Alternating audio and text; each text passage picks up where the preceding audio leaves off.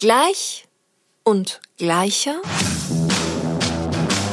Der Gerechtigkeitspodcast mit mir.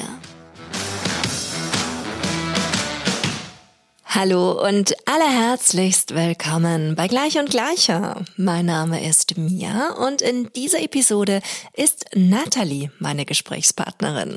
Natalie ist zertifizierte Ernährungsexpertin, Gesundheitscoach und hilft euch, euer gesündestes und glücklichstes Leben zu führen. Natalie erklärt, wie es uns gelingen kann, spielend uns zu fokussieren und warum wir uns in unserem Leben auf Heilung und Gesundheit konzentrieren sollten. Sie erzählt, wie es ihr gelungen ist, ihren Gehirntumor mittels Visualisierung und mentalem Training zu heilen und was für eine Reaktion das damals bei ihren Ärztinnen hervorgekehrt hat. Was bei Nathalie auch eine sehr, sehr wichtige Rolle spielt, das ist der Veganismus und dementsprechend unterhalten wir uns natürlich auch über die vegane Ernährung und klären über den einen oder anderen Mythos rund um das Thema pflanzliche pflanzliche Ernährung auf. Hallo Nathalie, so schön, dass du da bist. Hallo, vielen Dank für die Einladung. Sehr gerne, sehr gerne. Du strahlst mir entgegen. Ich kenne es ja auch nicht anders, egal ob du auf der Bühne bist oder ob ich dich auf meinem ähm, Bildschirmen sehe. Du strahlst immer so. Wie machst du das? Ah, gute Frage. Ich glaube, das ist mein Naturell oder ich probiere einfach das Leben mit Leichtigkeit zu sehen, in Freude, Harmonie, Spaß. Und war das immer schon so oder gab es da so einen Moment? Ich weiß, es gab einen ganz großen Moment, aber war das, war das schon vorher so, bevor du quasi so deine mentale Meisterleistung, nenne ich es jetzt einfach mal so, gemeistert hast? Ich glaube, ich komme schon relativ aus einer positiven Familie. Also das Credo von meinem Papa, also wir sind wir kommen aus Polen, äh, aber der hat auch immer auf Polnisch gesagt, damy rady. Das bedeutet, äh, wir schaffen das. Also es gab nie irgendwie Probleme. Für ihn gab es immer nur Lösungen. Und das habe ich mir auch so für das Leben angeeignet. Und ich finde, das ist, wir haben zwei Entscheidungen, uns entweder auf das Positive fokussieren und da unsere Energie reinzugeben oder eben andersherum und uns das Leben schwer machen und uns auf das Worst-Case-Szenario fokussieren. Und was passiert, wenn man immer so dieses Best-Case-Szenario vor Augen hat? Was würdest du sagen, so ganz allgemein gesprochen? Was ändert sich dann am Leben? Absolut, wenn wir alleine diesen Gedanken in unser in unseren Kopf pflanzen, dass ähm, what if it turns out even better than I could have imagined, dann du fühlst dich automatisch besser. Allein, dass du diesen Gedanken eingepflanzt hast, die emotionale Lage ist viel angenehmer. Du bist eher in einem ruhigeren Zustand. Du kannst Lösungen finden und im Gegenteil dazu zum Beispiel, wenn du auf das Worst-Case-Szenario eingehst, der Körper zieht sich zusammen, du bist eher beängstigt, ähm, ja, man ist in diesem Fight-or-Flight-Mode. Und in diesem Zustand können wir nicht frei denken oder uns schöne Lösungen überlegen für unser Problem. Deswegen lohnt es sich da schon eher in die positive Richtung zu schauen. Ja, auf jeden Fall. Also ich kann das auch nur so zu 100 Prozent bestätigen. Und was ich bei dir vor allen Dingen auch so spannend finde, ist einfach auch so diese Kombination aus Happiness und Health. Mhm. Wie bist du darauf gekommen, genau das auch zu kombinieren? Also ja, oft wird zum Beispiel nur auf die Ernährung geschaut, aber mir wurde das ganz bewusst, dass auch unsere Gedanken damit zusammenhängen, wie unser Körper sich dann anfühlen wird. Und ja, es ist bewiesen, wenn wir positive Gedanken in unserem Kopf pflanzen und pflegen, dass das sich auf unseren ganzen Körper, unseren Gemütszustand auswirkt, auch ähm, auf die Lust zum Beispiel, ob wir dann ja die Motivation haben, Sport zu machen oder wie wir in unserem Alltag handeln. Und wenn man das einmal verstanden hat, dass alle Gedanken, die wir hier oben ja täglich pflegen, äh, dass die einen großen Einfluss haben, dann äh, wird man sich schon eher darüber bewusst, dass man da auf Acht geben sollte und wie so ein Security Guy ähm, stehen und Wache halten, dass hier nicht Dinge reinkommen, die einem nicht dienlich sind. Und ich glaube, das ist auch gleichzeitig, was du gerade beschreibst, so dieses, diesen Security zu haben, der da so ein bisschen drauf achtet. Ich glaube, das ist so eine riesen, riesen, also für mich ist das eine riesen, riesengroße Herausforderung, weil ich versuche zum Beispiel auch inspiriert von dir, ähm, so eine Morgen- und Abends-Meditationsroutine zu haben. Und morgens ist es irgendwie so bei mir, dass ich erstmal einfach nur so alles fließen lasse und versuche mich dann auf ein Thema zu fokussieren. Und ähm, ganz lange war es Gesundheit und jetzt sind es irgendwie teilweise andere Themen und abends habe ich immer so dieses Dankbarkeit. Ich frage mich, wofür bin ich dankbar und stelle mir dann auch genauso mein Future Best Case Szenario vor. Und Ganz oft merke ich dann aber, dass dieser Kopf mich irgendwo ganz anders hinbringt. Wenn ich beginne, über mein Future Best Case Scenario nachzudenken, dann kommt auf einmal, ah, das und das und das und das und das und das. Wie kann ich denn das besser steuern? Was ist deine Erfahrung? Mhm.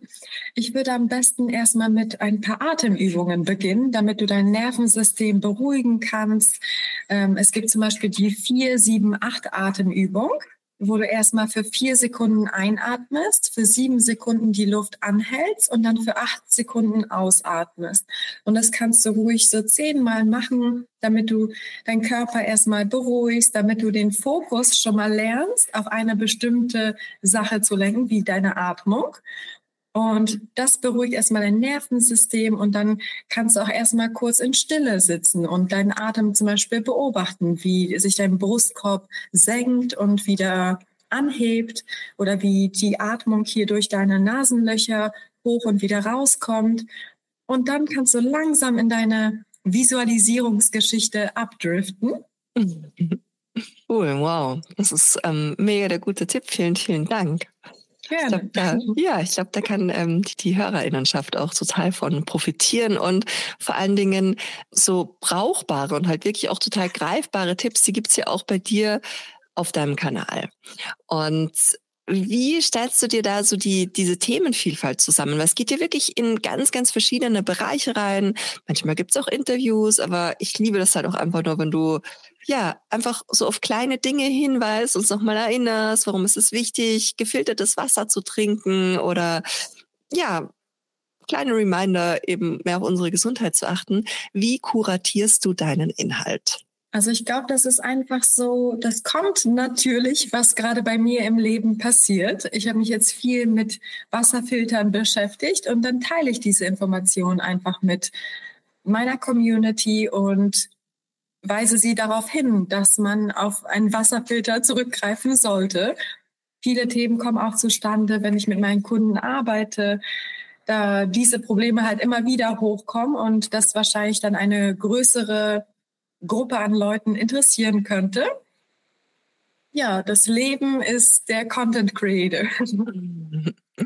Cool, ja, wahrscheinlich ist es deswegen auch so extrem ähm, authentisch. Vielen Dank. Und erzähl, dieser Weg, dass du jetzt als ähm, Coachin tätig bist, wie hat sich der für dich abgezeichnet? Der hat sich abgezeichnet. Das kam alles ja, ich habe diesen Lebensstil sehr lange schon äh, mir erträumt, dass ich gerne überall auf der Welt ähm, reisen möchte, überall von überall aus der Welt arbeiten kann und Menschen helfen kann, zur besten Gesundheit zu kommen. Und mir ist schnell bewusst geworden, dass alleine nur auf die Ernährung zu achten, reicht einfach nicht aus, um diese optimale Gesundheit äh, zu erreichen. Insbesondere als ich dann auch krank wurde, weil ich war schon vegan, habe mich gesund ernährt und ähm, hatte dann vor drei Jahren jetzt mittlerweile ähm, ein einen epileptischen Anfall und wurde ins Krankenhaus gebracht, wo dann ein Brain Tumor diagnostiziert wurde, ein Gehirntumor. Und das war für mich so dieser Weckruf, ähm, dass man die Gesundheit viel breit gefächerter anschauen muss. Ich habe mich sehr unter Stress gesetzt, habe wirklich meinem Körper kaum Pausen gegönnt, einfach immer nur gearbeitet, gearbeitet, mir sogar Wecker am Wochenende gestellt, damit ich mehr Zeit zum Arbeiten habe. Also das könnte gar nicht mehr weiter von meiner jetzigen Person entfernt sein. Und da habe ich verstanden, okay, äh, es reicht nicht aus, sich nur gesund zu ernähren. Du musst auf dein Stresslevel achten. Du musst deinem Körper genügend Schlaf geben. Du musst dich bewegen. Du musst ähm, ja Mindfulness praktizieren, also zum Beispiel deinen Geist beruhigen.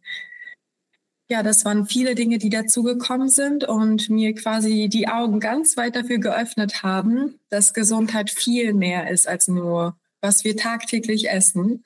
Wow, voll, voll faszinierend auch und auch einfach diese Geschichte sich nochmal vor Augen zu halten, weil für die Menschen, die sie vielleicht noch nicht kennen, du hast es ja wirklich geschafft, einfach durch die Visualisierung, durch das Manifestieren auch deinen Gehirntumor zu heilen.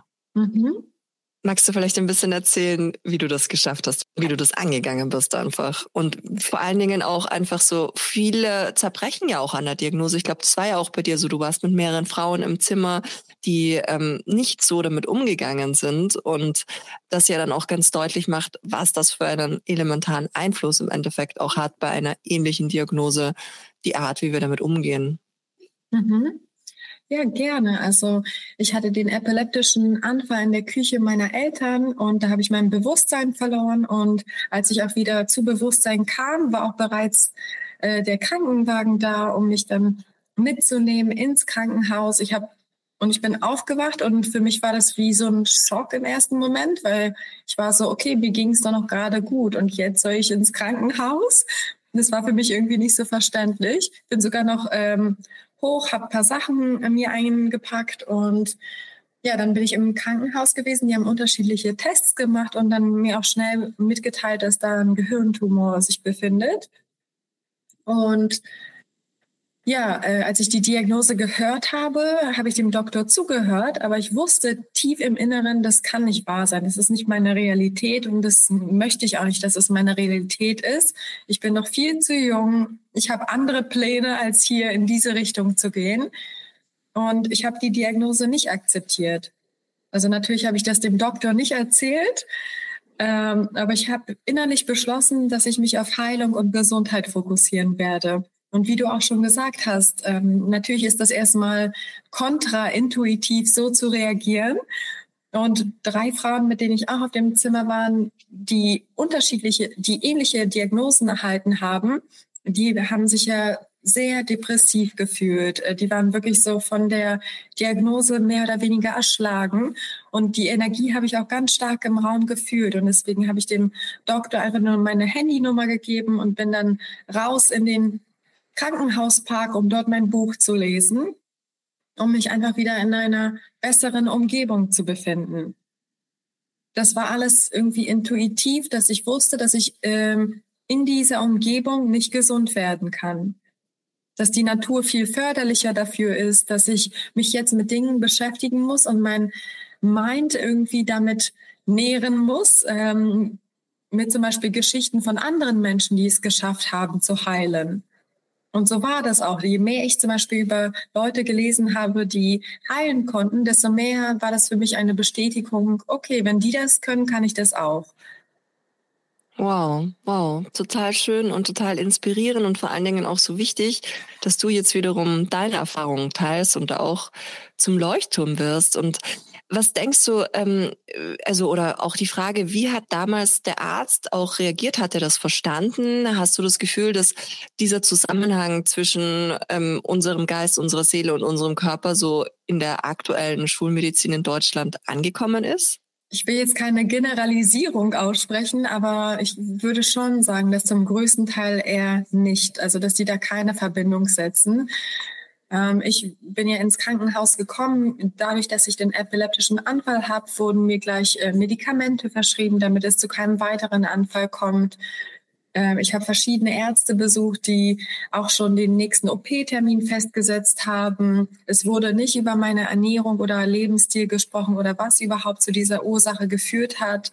Diese Fragen musste ich mir selber stellen. Weil alles, was in unserem Körper passiert, da können wir wirklich tiefer gehen und uns die Frage stellen, was hat dazu geführt? Unser Körper möchte einfach mit uns sprechen und in Symptomen kommuniziert er.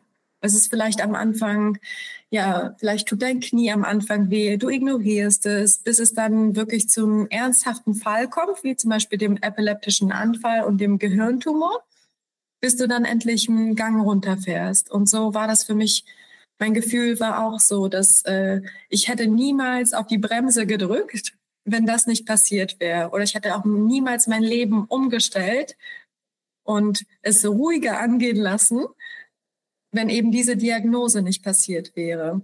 Mhm. Und die Ärzte die Ärzten, den Ärzten habe ich natürlich nicht gesagt, was ich die ganze Zeit gemacht habe oder was dazu geführt hat. Aber als mir auch der Arzt mitgeteilt hat, dass der Tumor zum Beispiel nicht mehr auf den neuesten Scans zu erkennen ist, ein Tag vor dem OP-Termin, ähm, ja, ich war voller Freude. Ich habe das ja schon täglich visualisiert für zwei Monate. Für mich hat sich das schon sehr real angefühlt. Und dann habe ich das nur noch in dieser 3D-Welt quasi bestätigt bekommen.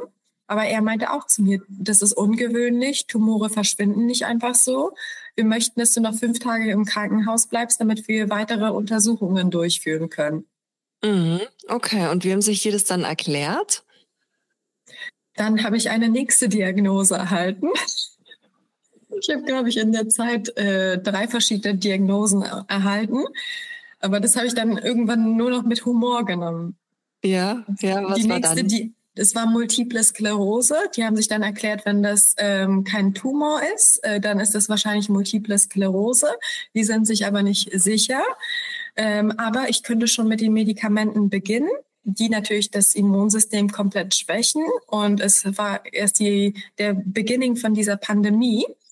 Und ich habe denen auch so zugehört, habe habe denen auch die Frage gestellt, ihr seid euch nicht zu hundertprozentig sicher, was es ist, aber ich soll mit Medikamenten beginnen, die mein Immunsystem langfristig schwächen sollen.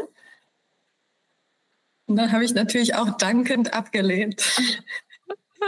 Wahnsinn, aber das ist ja wirklich echt ein Wahnsinn. Und ich glaube aber, das passiert einfach viel, viel zu oft, dass eben man sich nicht sicher ist, was für eine Diagnose, aber wir schauen einfach mal, probiert die und die Medikamente aus und dann wissen wir vielleicht im Nachhinein, dass irgendwas geholfen hat. Das passiert ja leider ähm, sehr, sehr oft.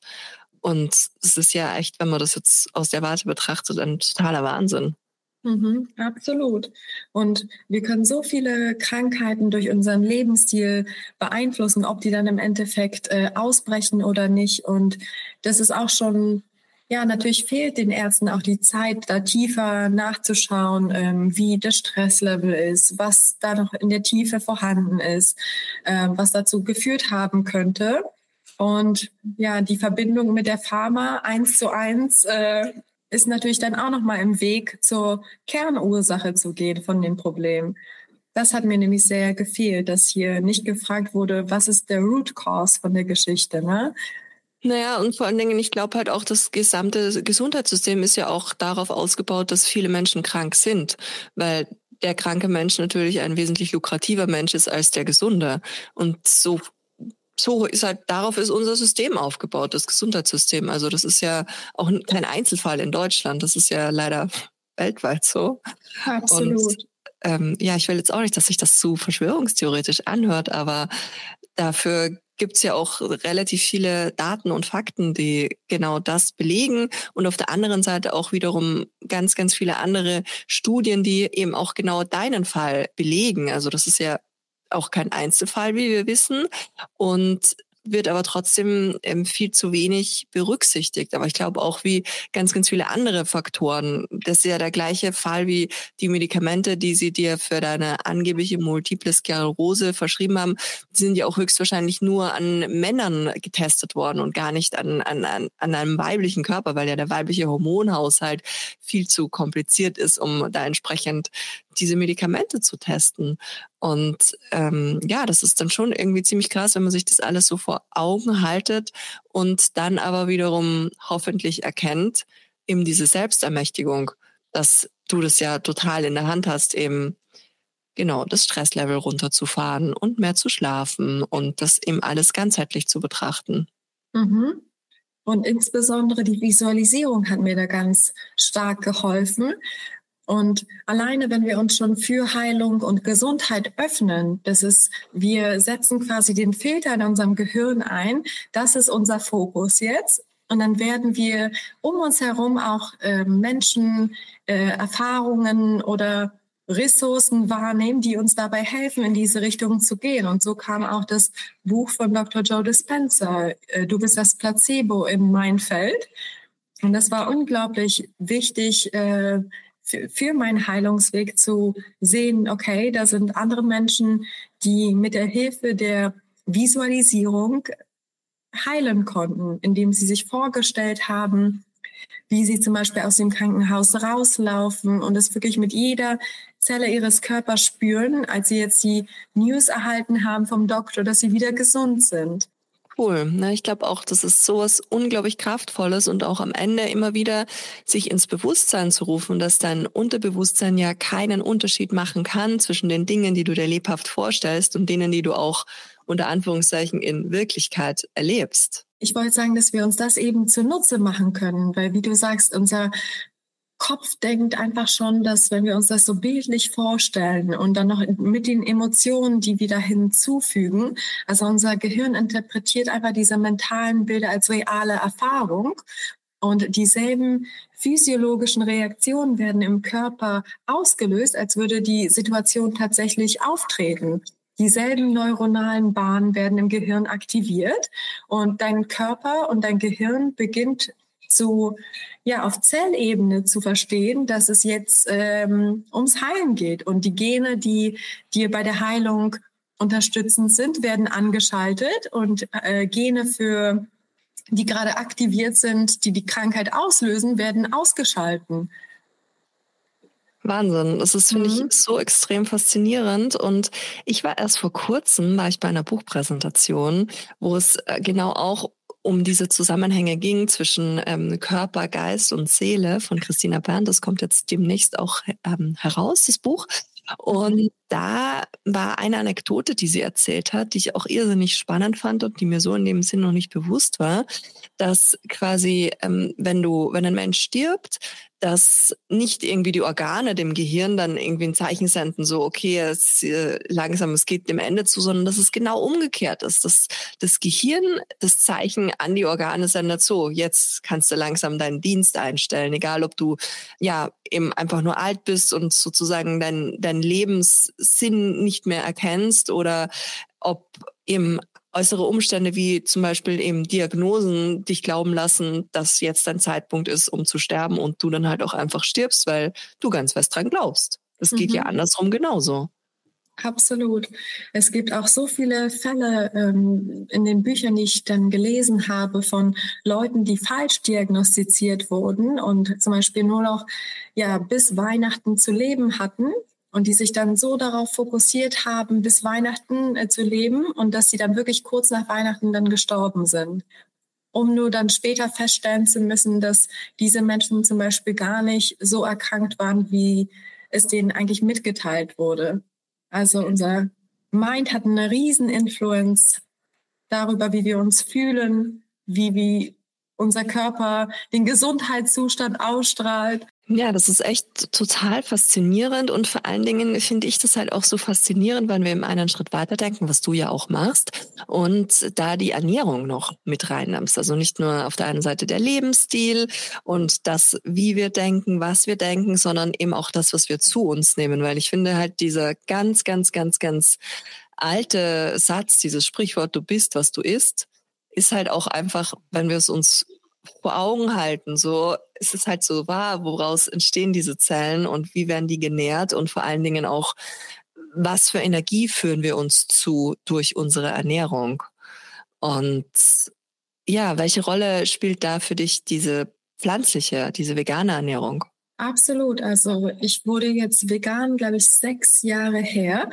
Und davor habe ich noch ein bisschen vegetarisch gelebt, aber das, nachdem ich wirklich Fleisch aus meinem Leben gestrichen habe, das hat sich wirklich viel harmonischer in meinem Körper angefühlt. Also ja, mehr im Einklang mit meinen Werten zu leben und auch zu handeln. Ähm, weil ich bin ein sehr empathischer Mensch und ich konnte mir das nie anschauen, zum Beispiel wie eben Tiere umgebracht werden und mir dann vorstellen zu müssen, dass gerade auf meinem Teller ja ein Tier leiden musste, nur damit ich hier jetzt ähm, Pleasure Moment für paar Minuten habe. Das hat einfach nicht resoniert und es war dann ganz stark in meinem Körper so das Gefühl, okay, jetzt lebe ich endlich in Harmonie mit meinen Werten und es fühlt sich auch einfach gut an, viel mehr Obst und Gemüse zum Beispiel zu essen. Also Veganer essen nicht nur Obst und Gemüse. Wir essen auch Hülsenfrüchte, Vollkorngetreide, Nüsse und Samen. Und ja, ihr könntet echt überrascht sein, was man da alles zusammenstellen kann. Also ich habe Kochen nochmal komplett neu für mich gelernt und was man alles Tolles äh, aus den Mahlzeiten zusammenzaubern kann und wie gut es einem auch körperlich geht. Also viel energetischer und es macht auch einfach Sinn, weil die Nahrung einfach viel kürzer in unserem Körper verweilt, viel nährstoffreicher ist, also insbesondere Früchte und Gemüse, wenn wir dann eine größere Masse zu uns nehmen. Ja, und es hat sich dann alles so positiv ausgewirkt, dass aus einer Ein-Monats-Challenge wurde dann ein Lebensstil. Cool, schön. Ja, das ist ja auch ähm, sehr, sehr wichtig. Und vor allen Dingen, wenn unser Podcast ausgestrahlt wird, ist ja auch gerade Veganuary.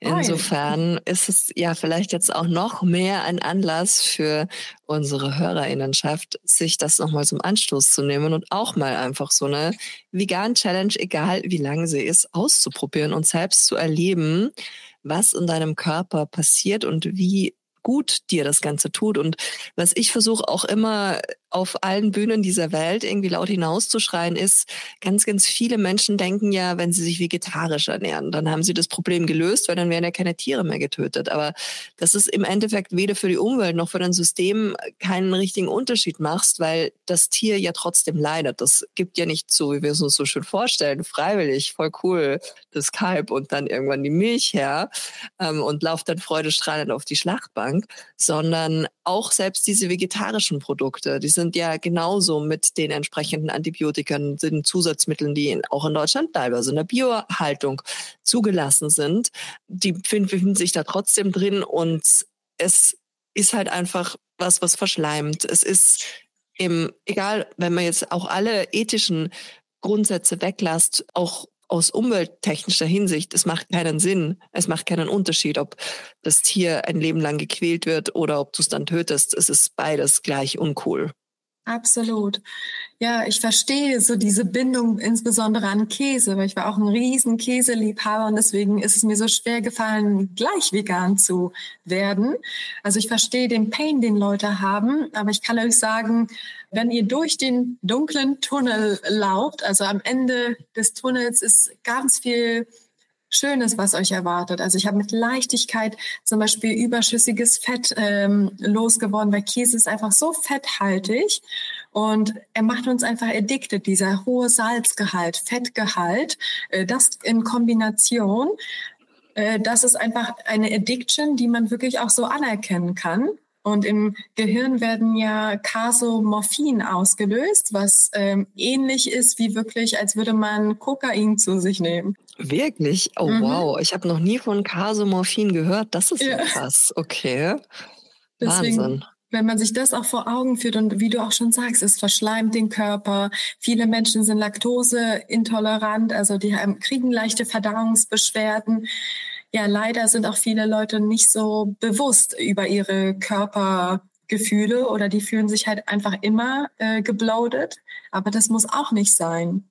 Mhm. Durch, durch mehr Obst und Gemüse in der Ernährung kann der Blauch auch endlich mal abflachen. Ja, genau. Das ist ja auch einfach so, dass du dich ganz anders fühlst, dass du eine ganz andere Vitalität dann auch in dein Leben Einzug halten lassen kannst. Und ich glaube, das, was du vorhin gesagt hast, ist auch so entscheidend, weil klar, es ist in manchen Dingen vielleicht mit einem Verzicht erstmal am Anfang verbunden. Und ich glaube, das ist vielleicht auch so der Grund, warum ganz, ganz viele Menschen auch so eine Abwehrhaltung gegenüber dem Veganismus entwickeln, weil das vielleicht einfach so ein bisschen auch ein Neid ist den anderen gegenüber, die da quasi schon durch sind durch diesen Verzicht und dann aber merken, und ich finde, das verbindet ja wirklich auch alle Menschen, die aus voller Überzeugung schon seit vielen, vielen Jahren vegan leben, die Erkenntnis, mir fehlt nichts, mir geht es wesentlich besser, ich verzichte auf gar nichts. Das ist nur ein ganz, ganz kurzer temporärer Verzicht. Es stellen sich ja auch, das ist ja wissenschaftlich erwiesen, auch deine Geschmacksnerven um. Absolut. Ja, und äh, wenn Leute zum Beispiel ja dieses Verzicht, diesen Verzichtsgedanken nicht mögen, kann man das auch einfach anders angehen. Also wahrscheinlich, wenn ich nochmal vegan werden würde, würde ich mir nicht direkt ein Label aufsetzen, weil da ist schon ein bisschen Druck dahinter, auch von der Community generell, dass man einem auf die Finger geschaut wird. Also wenn, wenn du damit mehr resonierst, zum Beispiel ja Schritt für Schritt ähm, einige pflanzliche Produkte auszuprobieren, andere wegzulassen. Denn je mehr wir zum Beispiel pflanzliche Produkte implementieren, desto weniger Platz haben wir für tierische Produkte. Und so kann man das auch gehen, dass man das spielerisch gestaltet, dass man vielleicht ein, zwei neue Rezepte pro Woche ausprobiert, damit man sieht, was da überhaupt alles möglich ist und dass man das so, ja, vielleicht auch aus Selbstliebe zu sich äh, angeht. Dass man weiß, dass, okay, diese Lebensmittel tun meinem Körper einfach gut. Ich werde jetzt keine Milch trinken, weil ich weiß, ich kriege Durchfall davon oder Käse. Ja, total. Und wie stehst du den veganen verarbeiteten Lebensmitteln gegenüber? Mhm. Also im der vegane Käse, den es jetzt auch gibt, oder der vegane Frischkäse oder der vegane Schinken, was auch immer. Mhm. Ich finde es toll, dass es solche ja, solche Alternativen mittlerweile gibt, äh, da die insbesondere am Anfang den, die Transition sehr leicht machen, da es wirklich teilweise ähm, pflanzliche Produkte gibt, die man nicht unterscheiden kann von den tierischen Produkten. Generell langfristig würde ich aber eher auf diese vollwertige pflanzliche Ernährung zurückgreifen, also eben basieren auf Früchten, Gemüse, Hülsenfrüchte, Vollkorngetreide, Nüsse und Samen. Und ein paar verarbeitete Produkte können auch da drin sein, aber auch nicht wirklich ja, ich mag diese 80-20-Ratio, also 80 Prozent wirklich ähm, vollwertig, gesund, weil da wirklich die größte, der größte Anteil der Nährstoffe enthalten ist. Und wir wollen, wir essen halt nur drei, vier Mahlzeiten am Tag und da wäre schon gut, dass wir unseren Körper mit allen wichtigen Nährstoffen nähren und da auch wieder aus Selbstliebe zu sich. Und da muss man auch nicht verzichten, ab und zu dann mal Schokolade zu essen oder sich mit ein paar Fertigprodukten, ja, diesen Genuss von Fertigprodukten zu haben. Aber was ich euch auch sagen kann, dass äh, die Gelüste auch verschwinden, weil wie du sagst, die Geschmacksknospen werden sich an das gesunde Essen gewöhnen. Und mittlerweile ist es auch manchmal so, dass ich Säfte crave, dass ich Lust auf einen Selleriesaft habe, einfach weil diese Darmbakterien jetzt da sind. Mhm. Cool. Ja, bei mir war das ganz interessant mit Vollkorn. Ich habe jetzt auch über den Sommer hinweg ähm, Zucker mal ganz radikal für, sehr, ja, für fast ein halbes Jahr einfach weggelassen mhm. und auch gemerkt, was da nochmal passiert, was sich da nochmal ändert und eben auch weißes Mehl. Und ich habe Vollkorn immer richtig eklig gefunden. Ich hatte so eine Vollkorn-Aversion und mittlerweile ist Vollkorn halt für mich das Geilste. So, ich liebe das. Ich habe mich dann auch einmal damit auseinandergesetzt, habe mir die Mühe gemacht, die zehn verschiedenen Produkte, die angeboten werden, auszuprobieren, mein Favorite rauszuschmecken und ich finde es einfach besser als das, was ich vorher gut fand. Und es ist noch zusätzlich zuträglicher für meine Gesundheit. Und ich finde, das ist auch so ein super Beispiel dafür, dass wir uns halt einfach eben genau, ich habe hab früher halt meine ganz normalen Dinkelspaghetti geliebt, mittlerweile nee. Die Vollkorn müssen das sein. Genau, das ist super, dass du das so spielerisch gestaltet hast. Du, es ist auch irgendwie exciting, so zehn Produkte zu probieren und dann so den Geschmackstester zu spielen und Absolut. sich dann auch für jedes Ziel, was wir erreichen wollen, ist es auch wichtig, uns mit dem Warum zu beschäftigen. Warum wollen wir diesen Schritt überhaupt gehen? Wie lässt es uns danach fühlen? Was ist der Pain? Was ist der Gain? Und wenn wir uns darüber im Klaren sind, okay, äh, wenn wir weiterhin zum Beispiel Weißmehl essen, das wird unseren Blutzuckerspiegel erhöhen. Vielleicht werden wir die extra Kilos nicht los, die wir so gerne loswerden möchten. Vielleicht hat es einen Einfluss auf unser Energielevel. Und auf der anderen Seite steht das Gain, also was du daraus ähm, schöpfen kannst für dich, wenn du endlich darauf verzichtest oder wenigstens schrittweise darauf verzichtest. Wenn man sich das immer wieder vor Augen führt, kann das echt die Transition leichter machen. Absolut, absolut. Und ich glaube halt, das ist auch wirklich sehr, sehr sinnbildlich für unser ganzes Leben und auch das, was die Gesellschaft aktuell so braucht, weil wir müssen diesen Planeten, wir müssen uns transformieren, damit dieser Planet weiterhin als Lebensgrundlage für den Menschen erhalten bleibt. Weil wenn wir genauso weitermachen wie bisher, wird's halt echt knapp. Also wenn sich hier drei Milliarden Menschen auf den Weg begeben müssen, weil halt einfach die Hälfte der Erde unbewohnbar ist, dann will ich eigentlich auch nicht mehr hier sein.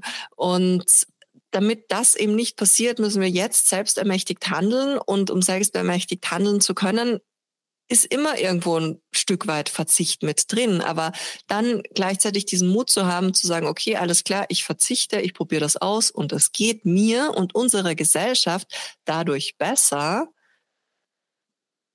Das ist halt voll cool im Endeffekt. Absolut, it's a win-win. Und wir müssen, wie du sagst, alle bei uns selbst anfangen. Wir möchten immer auf die Straßen gehen, demonstrieren und alle anderen dazu bewegen. Aber wie wäre es denn, wenn wir ein Exempel setzen?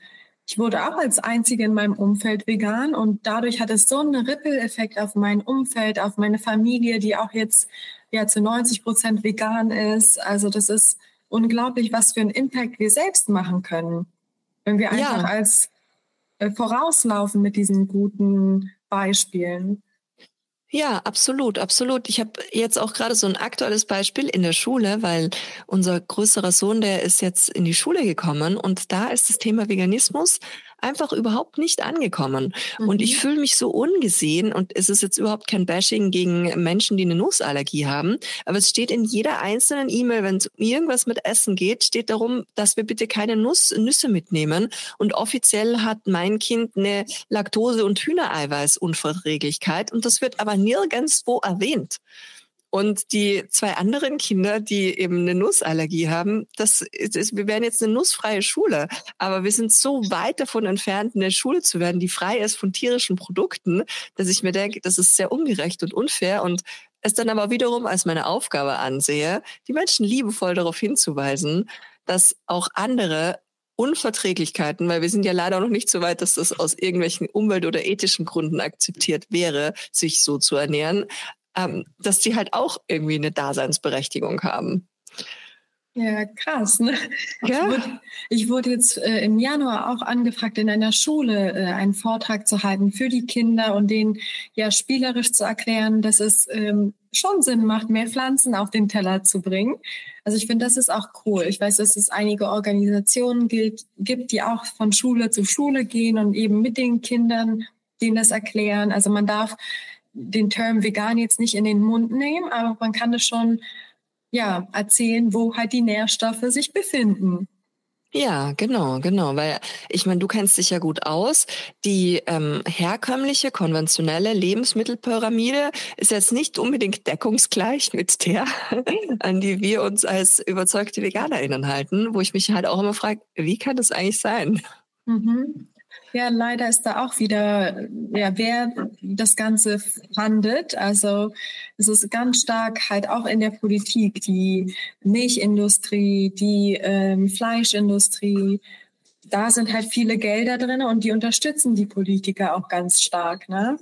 Auf es gibt Fall. jetzt nicht die Brokkoli-Partei, die jetzt hier die Gelder in die Politik reinbringt, Genau, aber auch hier werden wir auch so diese großen Strukturen uns vor Augen halten. Gibt es ja auch Organisationen wie jetzt zum Beispiel ProVeg, die wir durch einen kleinen Beitrag unterstützen können. Das mache ich dann zum Beispiel und habe dann das Gefühl, okay, das sind dann die LobbyistInnen, die sich einsetzen dafür, dass eben die Welt pflanzlicher wird, dass das Land pflanzlicher wird und die halt dann auch entsprechend gute Argumente an die EntscheiderInnen herantragen und das halt auch wesentlich besser machen können, wenn sie ein bisschen Unterstützung haben und da halt auch wieder so alle in ihrem Rahmen. Und ich glaube, das ist halt auch cool, so diese Mischung zu haben aus, okay, ich habe irgendwas, wo ich weiß, die setzen sich auf politischer Ebene dafür ein, wovon ich überzeugt bin. Gleichzeitig lebe ich das auch als positives Beispiel in meinem Umfeld vor oder so wie du. Ich werde zu einer Person des öffentlichen Lebens, baue mir eine Reichweite auf und versuche da wiederum bei noch mehr Menschen, als ich jetzt vielleicht privat in meinem Umfeld erreichen kann, für so einen Awakening-Moment zu achten. Absolut, das ist sehr schön. Und Provish ist wirklich eine tolle Organisation. Meine Schwester arbeitet da auch, eine ganz gute ah. Freundin von mir. Ähm, die arbeiten speziell für das V-Label. Also die zertifizieren auch die verschiedenen Produkte, damit wir ganz klar wissen, welche Produkte vegan sind. Und die gehen dann durch die verschiedenen Testcenter, damit auch wirklich geprüft wird, dass hier ja alles Ordnung mit Ordnung und Recht zugange geht. Du und alleine dieses V-Label, wenn du dir vor Augen hältst, dass bis vor kurzem das vegan und vegetarisch Label, dass die einfach gleich aussahen, das ist ja auch einfach ein Wahnsinn und eine totale Diskreditierung dieser komplett unterschiedlichen Ernährungsformen. Mhm. Ich weiß noch, wir trainieren das immer im Supermarkt und ich liebe und appreciate jeden einzelnen Supermarkt so sehr, der einfach neben dem Preis dieses, was auch immer für ein Zeichen hat, damit es gelabelt wird, damit du gleich weißt, okay, als vegan lebende Person, was ist ein Produkt, was für mich in Frage kommt, schließt ja auch auf der anderen Seite die, die das nicht ausschließlich sich ähm, zu ernähren aus. Plus ähm, früher war das halt wirklich eine Riesen-Challenge, auch gerade so mit dem mit dem Kind habe ich das gemerkt, weil die ja erstmal alles in den Einkaufswagen reinpacken wollen. Ich dann erklärt habe, nein, schau mal, daran kannst du dich orientieren und dann so oft wirklich auch aus Versehen vegetarische Produkte gekauft wurden, wir das erst zu Hause gemerkt haben und dann natürlich die Enttäuschung groß war. Ähm, wir können das halt nicht essen, weil mh, hm, es schaut halt leider das Label gleich aus, aber es sagt halt was komplett anderes aus am Ende. Mhm. Das haben wir jetzt glücklicherweise geändert, also zum, zum größten Glück. Teil. Ja, ja, genau, ja. Mhm. Voll. Also das ist, ähm, dann sind dann lauter so kleine schöne Schritte in die richtige Richtung. Und auch am Anfang zum Beispiel, wenn ihr jetzt einkaufen geht und euren veganen Einkauf durchführen wollt, am Anfang wird, wird es vielleicht noch etwas schwierig sein, ja, was man da jetzt in den Einkaufswagen packen soll. Aber mit etwas Practice wird es auch immer schneller gehen. Und dann habt ihr halt eure Lieblingsprodukte und ihr wisst, in der Obst- und Gemüseabteilung könnt ihr nichts schief, nichts falsch machen. Und auch bei trockenem Getreide oder Hülsenfrüchten, da ist alles in Ordnung und ab und zu muss man dann halt einfach mal auf das Label hinten schauen oder die Zutatenliste. Ja, total. Und vor allen Dingen, ich finde es auch immer sehr faszinierend in Deutschland, wie unterschiedlich das Sortiment teilweise von gleichen Supermarkt, Supermärkten ist, also einer Kette. Und da ist ja dann auch gleich wie bei den Produkten das Ausprobieren. Und ich glaube, alle Menschen, die sich so ein bisschen länger damit auseinandersetzen, wissen auch ganz genau, in welche Märkte sie gehen, in welche Filialen, wo die Regale sind. Dann ist es so, ja, diese Gewohnheit, die wir ganz, ganz schnell adaptieren. Also das geht schon alles Hand in Hand. Genau. Ah. Und auch das mit Leichtigkeit zu sehen, dass man irgendwie Spaß daran hat, neue Produkte zu entdecken, sich auch gerne auszuprobieren. Also es ist auch okay, mal in der Fertigprodukteabteilung zu schauen, vegane Fertigprodukte und einfach mal zu schauen, okay, cool, ich brauche gar kein Fleisch, ich kann jetzt einfach den veganen Käse oder die vegane Wurst probieren und falls ich mal Lust darauf habe, schmeckt das ähnlich. Absolut, absolut. Und ich finde dann auch genauso, wenn du alles ein bisschen integrieren kannst, dein Stressniveau senkst, genug schlafst, dann hast du auch gleichzeitig irgendwie eine ganz andere Fähigkeit, um auch auf deinen Körper zu hören. Weil bei mir ist es zum Beispiel so, ich habe dann so ganz krasse Cravings, zum Beispiel nach Sesam. Mhm. Oder halt, wo ich dann halt auch weiß, okay, das sind gewisse Inhaltsstoffe drin, die mein Körper halt gerade braucht. Dann könnte ich halt wirklich auch also einfach löffelweise Sesam essen, was ich auch manchmal tue. Oder Essen in Olivenöl ertränken, weiß ich auch, okay, alles klar, das brauche ich. Brauche ich nicht jeden Tag, zum Glück.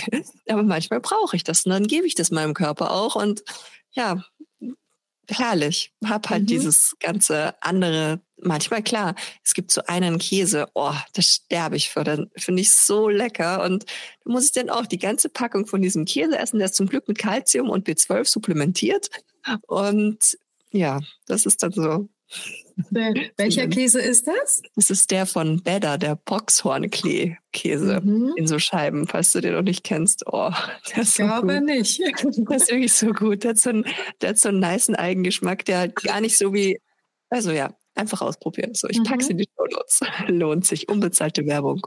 Sehr gut. Und was sich auch lohnt, ist auch mehrere Produkte von verschiedenen Firmen auszuprobieren. Also ich sehe das ganz oft, dass Klienten einmal Tofu probieren und die mögen den nicht, aber probiert wirklich verschiedene Varianten, verschiedene Rezepte. Ähm, vielleicht einmal den geräucherten Tofu, einmal den marinierten Tofu oder ein paar Rezepte aus dem Internet oder verschiedene pflanzliche Milchsorten kann man auch probieren. Die Sojamilch. so viele Unterschiede, ja. Absolut. Die Sojamilch bei Penny wird nicht genauso schmecken wie die Sojamilch bei Lidl zum Beispiel. Und die schäumen alle unterschiedlich und mhm. egal, wie du sie dann kombinierst, die eine ist besser im Kakao, die nächste ist besser im Kaffee. Ja, das macht so Spaß, das auszuprobieren. Also es ist halt auf jeden Fall eines meiner liebsten Hobbys. Ja. Also nicht aufgeben. Nee, nee, und vor allen Dingen auch, du wirst halt so belohnt, weil ganz, ganz, also am Anfang war es ja schon mit Verzicht verbunden. Ich zum Beispiel, ich liebe Magnum-Eis und das gab es halt wirklich jahrelang nicht in vegan. Und, oder das gab's, gibt's halt vielleicht jetzt seit vielen Jahren, aber für mich war das damals neu und es war halt einfach so, oh, wie cool, ich kann das jetzt wieder essen. Und es schmeckt halt einfach so genau so, wie ich es damals in Erinnerung habe und teilweise vielleicht sogar noch besser. Und ich merke, okay, es ist auch voll okay, da mal zwei Eise davon zu essen, weil halt einfach diese Laktose dann mich nicht so fertig macht da drin, die ich vielleicht eh mhm. eh schon mein Leben lang nicht vertragen habe. Und natürlich eben auch nicht jeden Tag, aber wenn es mal soweit ist, mit gutem Gewissen dann auch mal eben die ganze Packung Käse zu essen oder ja, zwei Eis. Bei mir ist es tatsächlich so, seitdem ich wirklich vollwertig esse, habe ich auch echt gar keine Gelüste auf solche Sachen wie Magnum Eis. Also da genieße ich es tatsächlich mehr, wenn ich weiß, dass ähm, wenn ich gefrorene, reife Bananen in den, ins Eisfach gepackt habe und dann blende, dann hat man ja diese schöne Nice Cream und dann kann man auch noch mal dunkle Schokolade rüber machen oder Nüsse und dann auch, irgendwie ist das für mich so, wenn ich weiß vom Mind her, dass das so vollwertig gesund ist, dann schmeckt es mir noch viel besser. Cool. Cool, ja, stimmt, stimmt. Das ist dann so die, die, die Stufe weiter. Auf jeden Fall, du hast total recht, ja. Ja, und das halt irgendwie so mit Freude auch zu erleben, dass du weißt, okay, du erfüllst dir gerade was richtig Feines, du belohnst dich auch so mental damit, dass du was richtig Gutes isst und dann auch noch weißt, es ist mega gesund für dich. Mhm. Sehr herrlich. Geht ja gar nicht besser. Win-win. Ja. Oh, Nathalie, jetzt haben wir schon so viel geplaudert und ich will aber unbedingt auch noch mit dir über das Thema Gerechtigkeit sprechen, weil du bist ja in einem mhm. Gerechtigkeitspodcast und meine Erfahrung ist auch gerade so in Bezug auf die ganzen Themen. Also wir haben schon viel besprochen, was in diesen Gerechtigkeitskosmos perfekt reinpasst. Aber jetzt will ich noch von dir wissen, als sehr reflektierte Person, was bedeutet denn Gerechtigkeit für dich? Was löst es in dir aus? Würdest du sagen, du hattest immer schon so einen ausgeprägten Gerechtigkeitssinn? Das ist eine gute Frage.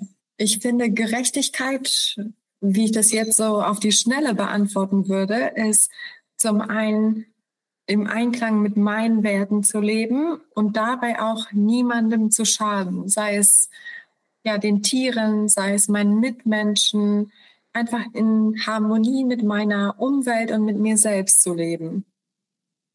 Und am besten noch, wenn es mir innerlich so gut geht, dass ich innerlich in Liebe bin, ähm, in Licht, im Strahlen, in Dankbarkeit, dass ich das dann an andere weitergeben kann. Stairway to Equality. Deine Steps zu mehr Gleichberechtigung. Es gibt dann immer noch so eine kleine Kategorie hier. Da geht es um den Stairway to Equality. Das sind so Tipps und Tricks, die ich immer gerne von meinen GesprächspartnerInnen hören will, eben wie wir dafür sorgen können, dass diese Welt gerechter wird. Aber du hast schon so eine schöne Gerechtigkeitsutopie vielleicht ein Stück weit aufgemalt und uns auch gleichzeitig gezeigt, okay, oder du zeigst es uns nicht nur ja hier in diesem Gespräch, sondern du zeigst es uns ja auch durch deine gesamte Arbeit auf so vielen verschiedenen Ebenen, wie wir da eben selbstwirksam werden können und dadurch dann im nächsten Schritt, weil das ist halt für mich wirklich so ganz stark miteinander verbunden, diese Selbstwirksamkeit und dafür zu sorgen, dass die Welt gerechter wird. Siehst du das auch so? Absolut. Und ich glaube, es ist immer dieser Start in uns selbst dass wir diesen Frieden in uns selbst schaffen, dass wir diese Liebe spüren, die wir sind. Und dann können wir raus in die Welt und das mit der Welt teilen. Ja, total. Und dann ist es auch, wenn wir das so weit verankert haben, ist es auch eigentlich mehr oder weniger egal, was du gerade für einen Tag hast, was passiert, weil oft kannst du ja nicht steuern.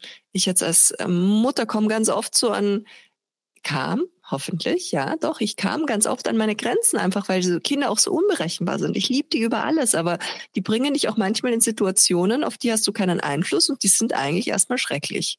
Mhm. Aber wenn du das trotzdem schaffst, deine innere Ruhe, deinen inneren Frieden zu behalten und eben das, was wir anfangs schon hatten, durch die Tools, die es da gibt, die wir praktizieren können, und dann auch so eine Situation meistern, wo du vielleicht in der Vergangenheit schon mal die Nerven verloren hattest und einfach zu spüren, oh cool, ich habe das jetzt gerade geschafft. Und das hat ja dann so ein, also bringt dann so ein Gefühl mit sich, okay, cool, ich kann jetzt diese kleine eine Situation im Alltag meistern. Ich glaube, ich kann alles meistern. Und das ist halt so eine mega coole Erkenntnis. Absolut.